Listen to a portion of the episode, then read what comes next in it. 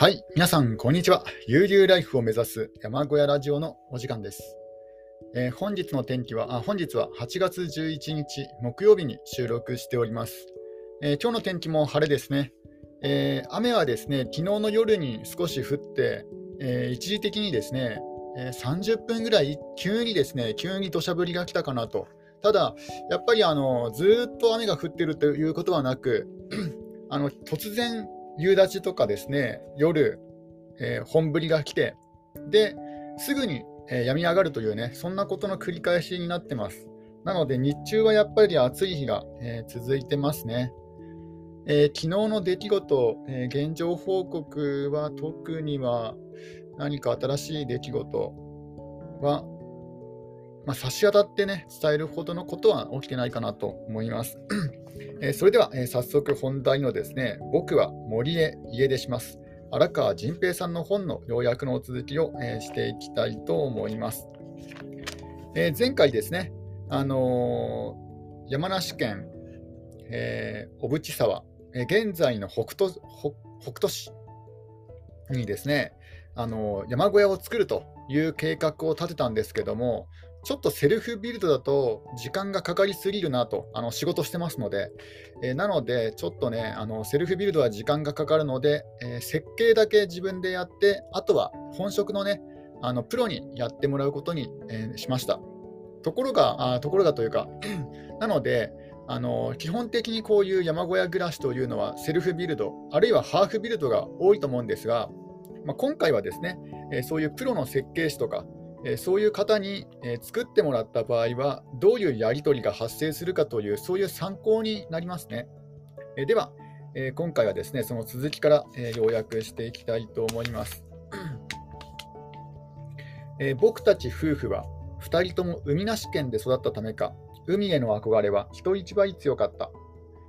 それも冬寒い土地だったので、暖かい南の海に憧れた。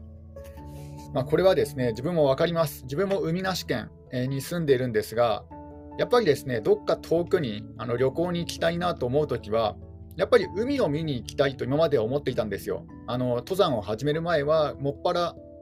な特にですね何も何かするわけでもないんですが、あの海に行きたいと。で、まあの、群馬県から一番近い海というと、まあ、新潟の方が近いかな、千葉と新潟ぐらいになるんですけども、まあ、どちらかというと新潟の方が近いんですが、ただ、あの穏やかな海は千葉かなと。日本海は若干ですね、天気が荒れると結構波がね、強くなりますので、うん、千葉の海の方が穏やかでいいかなとは、ね、思いますね。え他にもですね、結構旅行、旅行ね、することがあって、石川県ぐるっと一周、能登半島を一周するときもあの海回りをね、一周したりとか、あとは東北をですねドライブ行って、えー、本州最北端に行ったこともあるんですが、あの下道で、行きました、えー、その時もですね海沿いをずっと走っていって、結構ですね海沿いっていうのが好きなんですよね。あのあるいは、あとは瀬戸内海とかですね、うん、そういうなぜか海なし県に住んでいると海に憧れるっていうのは、まあ、これよくあることです。えー、まあ、ただ最近はですねあの登山を始める、まあ、今年になって本格的にあの低山以外の、えー、いわゆるいわゆる登山ですね、本格的な2000メートル級とかの山ですね、えー、そういう登山を始めてからは、やっぱり特にね、海がいいとか山がいいとか、えー、特にそんなこだわりはなく、どちらとも、どちらともというか、どちらかというと登山の方、あの山の方を楽しんでるかなという感じです。えー、で、えー、島の外れの海岸に着くと、あ、これは、これはあれですね。ここはもう特に関係ないエピソードですね。えー、若い頃、まあ、こういうですね、あのまあ、こと、こういう思い出があったと。で、まあ、いろいろね、海、海、若い頃は海に憧れて、で、あのゆくゆくは、えー、攻めリタイア、リタイアしたときは、南の南国にね、移住したいとか、そういう話もしていたと。ところがね、やっぱり年を取っている、年をね、重ねてくると、やっぱり自分たちのね、生まれた故郷の、まあ、山暮らしが、なんか思い出してきて、で、山暮らしに憧れるようになったという、そういったエピソードですね。えー、木の吸い上げる水の量は大変な量である山小屋建設の地鎮地鎮祭で泣く泣く鬼ぐるみの大木を切った、まあ、土地に生えている大木を切ったんですね。切り口は直径40センチもあるが、どうしても建物にかかってしまい、切らざるを得なかった。まあ、今後あの、建物を建てたい建設場所に大きな鬼ぐるみの木が生えていたと。なので、それを仕方なく切ることにしたということです。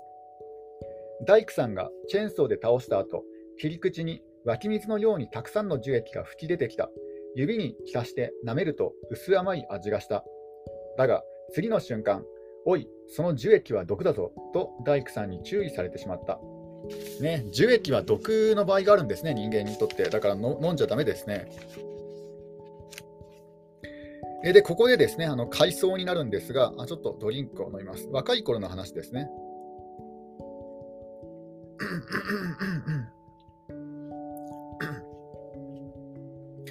えしばらく忘れていたナイフの感触を思い出したのは27歳の時である。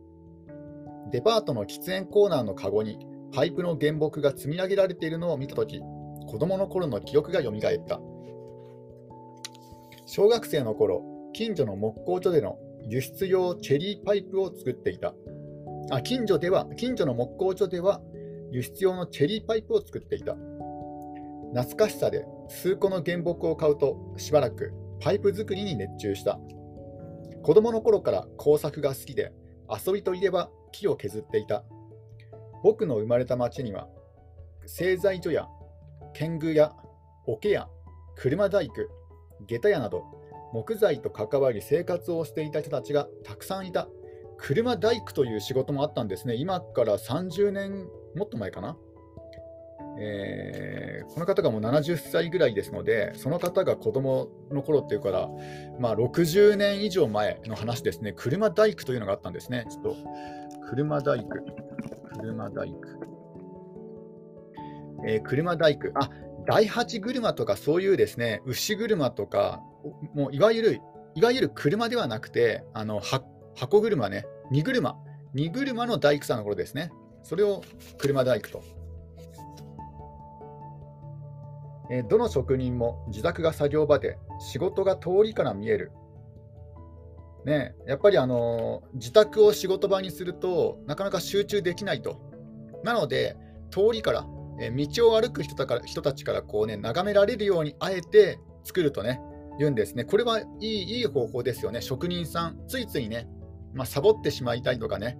えー、ついに遊んでしまいたい、なんかね、集中が続かないと、そういう時は、まあ、人に見られるようにあえて道路沿いに、通りから見られるように作業場を建てると。これはなんか頭がいい方法ですね。うん。自分は逆にですね、山小屋を通りから、道路から見られないように、あその山あのあの山小屋が邪魔になって、自分の作業とかがですね、見られないようになってますので、完全に、えー、視線が遮断されてるんですよね、通りから。だからこれ、逆に怠けちゃいますね。これは何かね、後でなんか改善できればいいんですけども、まあ、とはいえね、YouTube でライブ配信するっていうのもちょっとてあまりにもね、リスク、リスクというか、むずなんかね、なんか映っちゃいけないものが映っちゃったりとかね、そういうのもちょっと怖いから、うん、なかなかそういうのも難しいですね。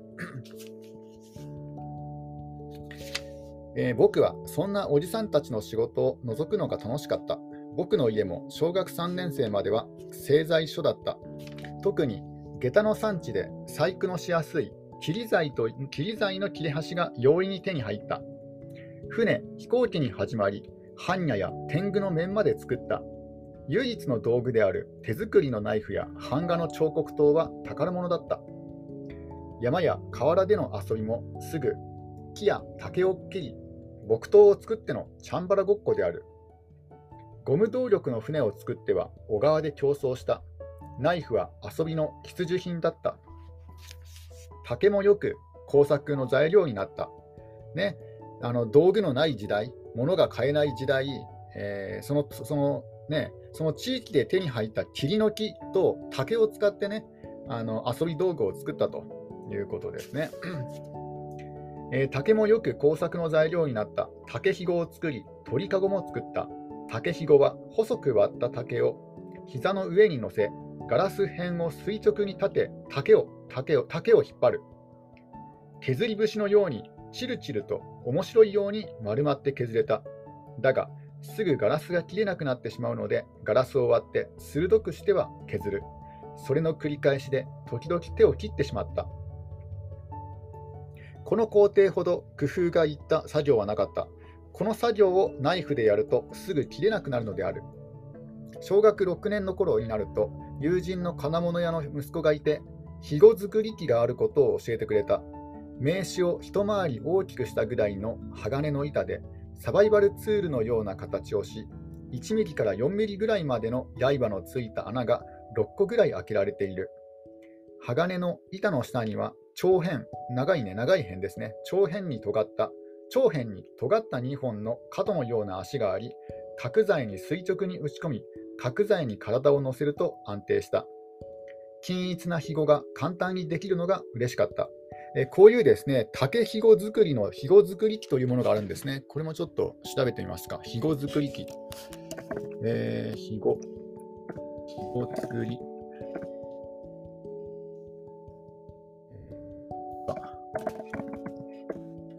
肥後作り機。竹肥後抜き。あ、ありましたね。竹肥後作り機。えー、Amazon で2000円で売ってますね。まあ、決して高高すぎはしないから、ね、いいんじゃないかなと思います。これを使えば竹のひごが作れるんですね。いまいち竹の、あなるほど、なんかあの、まあ、要はあの名刺サイズの鉄板がありまして、そこにね、いろんなサイズの穴が開いてるんですよ。で、その穴に細く切った竹を通して、さらにね、あの竹ひごのように細いサイズの竹ひごが作れると。えー、結構なね、穴のサイズが多くて、えー、直径1.2ミリから4.2ミリ、あ、よあ違う、1.2ミリから4.0ミリの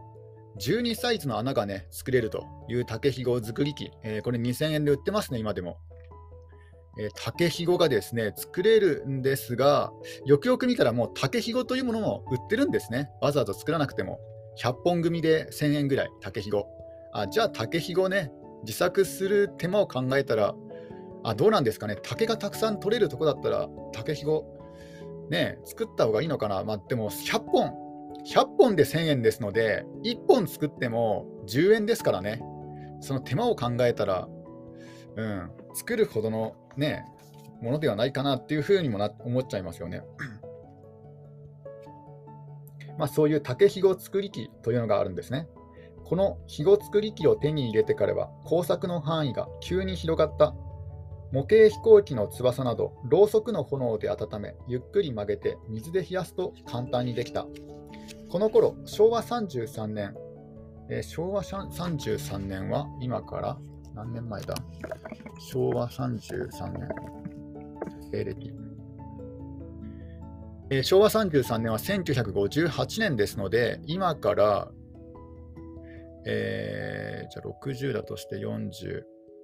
40 60年以上、65年ぐらい前ですね、今から65年前の、えー、話ですね。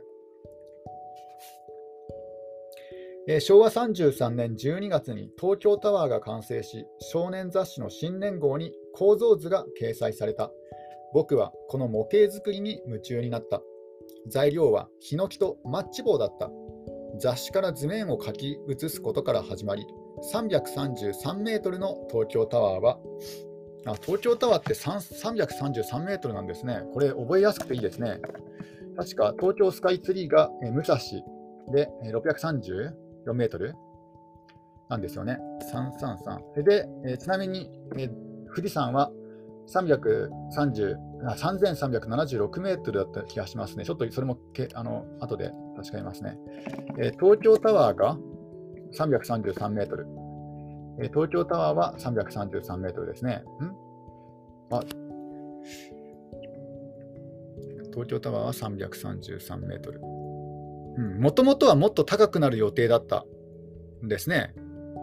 333メートル、これは偶然らしいですね。この語呂並びになったのは偶然らしいですね。本当はもっと高くする予定だったと。ただ、風による揺れの影響やえー、関東一円に電波を届けなければならないことを検討すると、まあ、333メートルあれば、ね、足りるということで、333メートルに偶然なったと、本当は380メートルの計画だったんですね。らしいです。で、東京スカイツリーはこれはもうね、あの覚えやすいように、武蔵だし、武蔵ですよね、武蔵634メートル、うん、武蔵ですね。で、東京タワーが、あと富士山が確か3376メートルだったと思いますね。富士山が、あ、違った。3776メートルか。これもちょっと覚え方が、まあなんかコツがあるんでしょうけど、3776メートルですね。うんまあ、そんな感じで、えー、まあ語呂並びとまではいかないんですが、何かね、こういう日本日本で有名な建物の名前あ、高さ、標高を覚えておくと、なんかね、いいと思います。急にこう出てくるとね、あ、この人ね、あの見聞、ね、あの頭がいいんだなと、ね、思われますからね。えー、333メートルの東京タワーは1メートル11センチの木製の東京タワーになった。攻め台でがっちり固められて1ヶ月で完成した。僕は得意だった。家の外からも見えるように窓際の飾り棚に載せみんなに自慢した。大人たちは誰もが褒め感心してくれた。だが1ヶ月も過ぎると誰も関心を持たなくなり僕はこの時から急速に木工を作らなくなった。ちょっとドリンクを飲みます。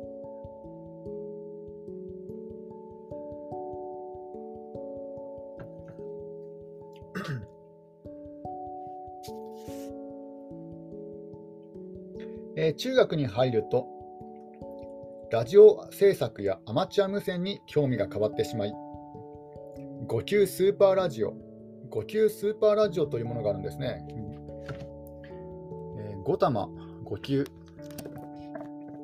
5級、あ、5級で、5級で検索したらですぐ出てきました。5級スーパーラジオ。5級スーパーラジオ。画像。今でも売ってるんですかね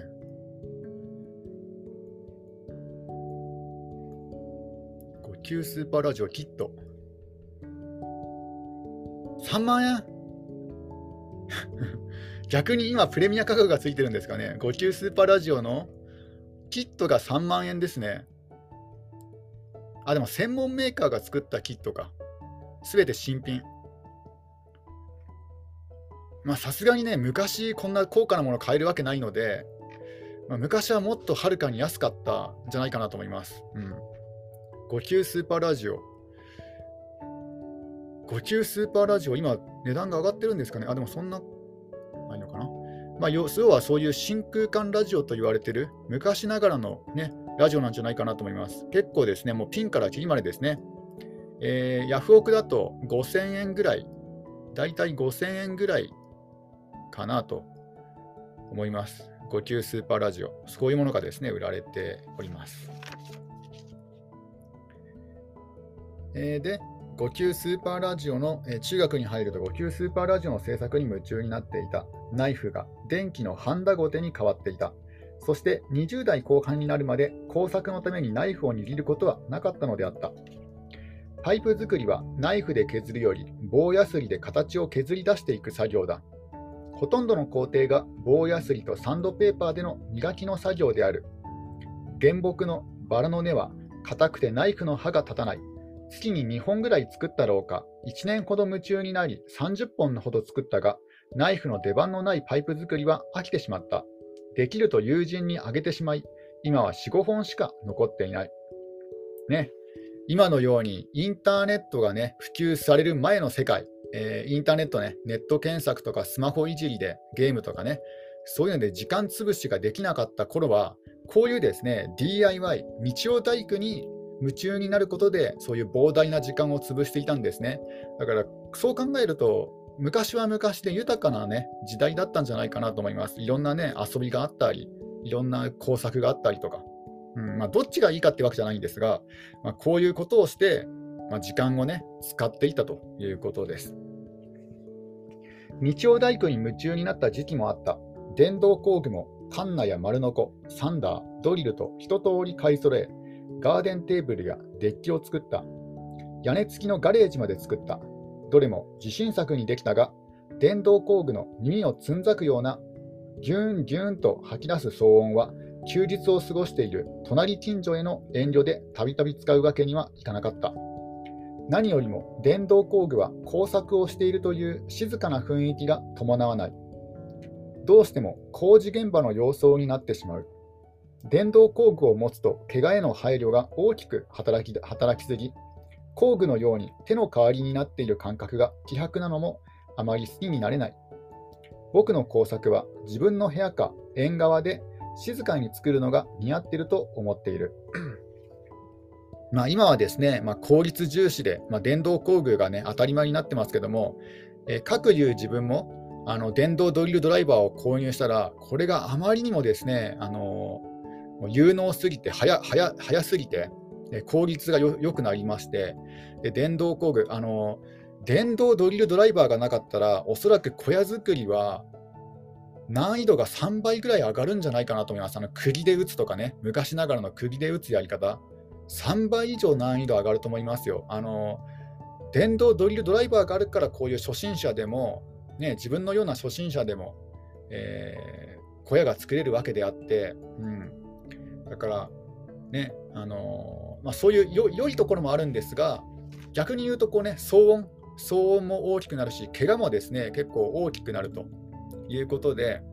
なかなかね、そういう電動工具を使った工作は好きになれなかったと。そしてもっとね、一人黙々と行うような、そういう工作が、まあ、自分には合ってるんじゃないかと、この荒川仁平さんはそういうふうに悟りました。で、えー、昭和58年、えーね、家族で、えー、観光に行った上津島の海岸で不思議な形の流木と出会い、工作を再開した。上津島。ちょっとこれも検索しますね。上津島。上津島。上津島出てこないな。上津島。あった。上津、あ、神津島か。神津島。えー、神津島ね。神津島。えー、神津島は、えー、東京都えーね、東京都の島島ですね、結ちょっと地図を見ますね。伊豆諸島、えー、神津島。あハイキングルートがありますね。赤石遊歩道とかありますね。あ、神津島を、神津島をハイキングするのも面白いかもしれないですね、この神津島。えっ、と、公認キャラクターがカンムリン。へえ。いや、今までね、存じ上げなかったけども、これはね、赤崎、赤崎遊歩道とかいうのがありますね。うん。島、島の外回りを一周歩くのも面白いかもしれないですね、神津島。あ空港があるから飛行機で行けますね。うん。まあ、もしね、あのー、GoTo トラベルじゃなかった、あのー、全国旅行支援がね、あの再開されたら、ちょっとね、あの、面白い、行ってみたい人はね、行くと面白いんじゃないかなと思います。あのちゃんとね、飛行機もあるので、空港もあるので、神津島。うん、そんなに広い島ではなさそうなんですが、まあ、ダイビングとか釣りとか、えー、そういうのが趣味な人にはいいんじゃないかなと。あとはね、アウトドアはどうなのかちょっとわかんないですけども、神津島、アウトドアで調べてみようかな。ちょっとね、アウトドア、どうなんだろう。海、海のね、海遊びって感じなんじゃないかなと思うんですけども、あ、でも、神津島、キャンプ場もありますね。うん。あ、ひどいな、マナー悪化で閉鎖が相次ぐと書いてありますね。まあそういうですね、アウトドアとか、あるいは観光にね、使える神津島という場所があるようですね。うん。なるほど。まあ、長い人生ね、ゆくゆくは行く時が来るのかもしれないですが、まあ、これもちょっとね、覚えておきます、神津島。えー、神津島の海岸で不思議な形の流木と出会い、工作を再開した。海水浴の流、まあ、海水浴の時にですね、あの流木を集め、焚き火をしていた。火にくべようと手にしていた流木が強烈な太陽の光を受けて砂地に鳥の形の影を描いていた鳥がくちばしを突き出している影絵が砂地に映し出されていた流木をよく見ると角度によって鳥そのそのものに見えるのである。僕はその時、木との出会い、素材との出会いを強烈に感じてしまった。これでオブジェができると思った。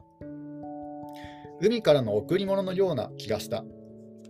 黒潮に乗り、長い旅をしてきた流木。波に揉まれ、砂にこすられ、太陽にさらされた流木。これらの中には、南の島島からの流木も混じっているだろう。もしかすると、南米大陸からの漂流物かと想像すると楽しくなった。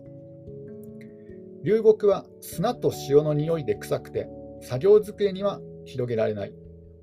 ゴミ入れのポリバケツに入れ、水で1週間塩抜きをして洗った。乾燥も含めると、約1ヶ月ガレージとベランダで流木に占領されてしまった。きれいに洗い、乾燥した流木をアトリエの床に積み上げ、暇ができると眺めていた。まあ、そういうですね流木が、ね、好きになったと、でその流木を、ね、拾い集めて流木、流木集めをしていたと。ある時、水岸で、まあ、あの酔った目でね、ある時酔った目と目で朦朧と流木を眺めていると、鳥のシルエットになった。流木の味わいのある木の肌の風合いに幻惑されていたのである。流木の加工も最小にとどめたが、砂と砂と波に削られ、芯だけになった流木は硬い。鋭利な切り出しナイフでも刃が立たない木である。木がある。完成したオブジェを6ミリのステンレス棒を支柱に自然石の台座に止まらせることにした。木の台座では流木の素材と競合して落ち着かない。台座に使う石は伊豆の海岸で波に現れ、丸く平らで座りの良い自然自然石を拾ってきた。だが止めるための穴開け加工に手こずった。まあ、そんな感じでですね、流木アートを始めるようになったということです。まあ、これはあくまで趣味のね、趣味のオブジェ作りですね。まあ、ただね、なんかそういう日曜大工とか、あるいはそういう工作とか木工細工とか、そういう趣味を一つ持っていくと、手先を使うのでボケ防止にもなるし、なんか人生が豊かになりますよね。うん、これ自分もね、ちょっと興味があるんですよ、この流木アートは。うん、まあ、いずれね、まあ、今住んでるところが海が近くにありませんので、まあ、川はね、あるので、川で拾ってくればいいんですが、まあ、もしね、海が近くにあったら、そういう流木アートを始めてみるのも面白いんじゃないかなと思います。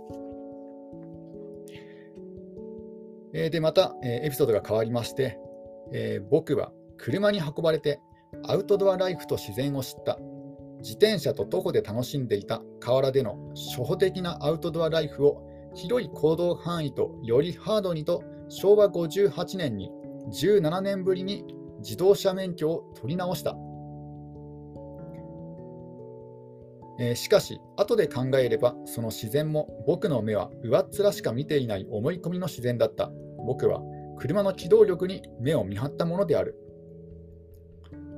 それからというものは林道のような無舗装の地図にない道を探して探しては走り行楽客のいない景勝地を探してはキャンプを楽しんでいた。まあ、林道、林道ですね、林道を走って、車で走らせて、で誰もいないところに、ね、誰もいないところでキャンプをしたと。まあ、最近流行ってますよね、また。えー、YouTuber さんでもよくね、そういう、ね、車に限らず、バイクとかで林道をね、ひたすら走って、で、キャンプ場ではないところで、ね、テントを張ったりね、キャンプして、まあ、過ごすと。で、それを YouTube とかでですね、アップされている動画、結構見かけたりしますね。ちょっとドリンクを飲みます。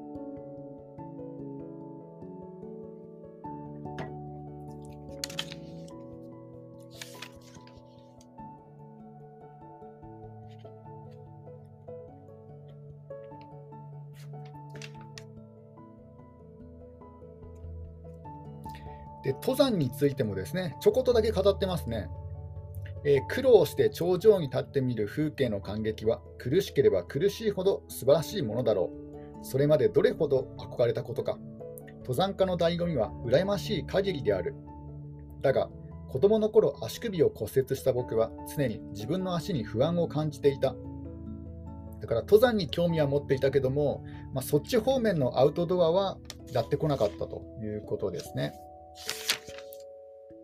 えー僕はアウトドアマンになりたいが、まあ、野外生活者になりたいが、自然に対してナチュラリストでありたいと念じている。まあ、野外生活者になりたいが、さらに自然観察者でもありたいと。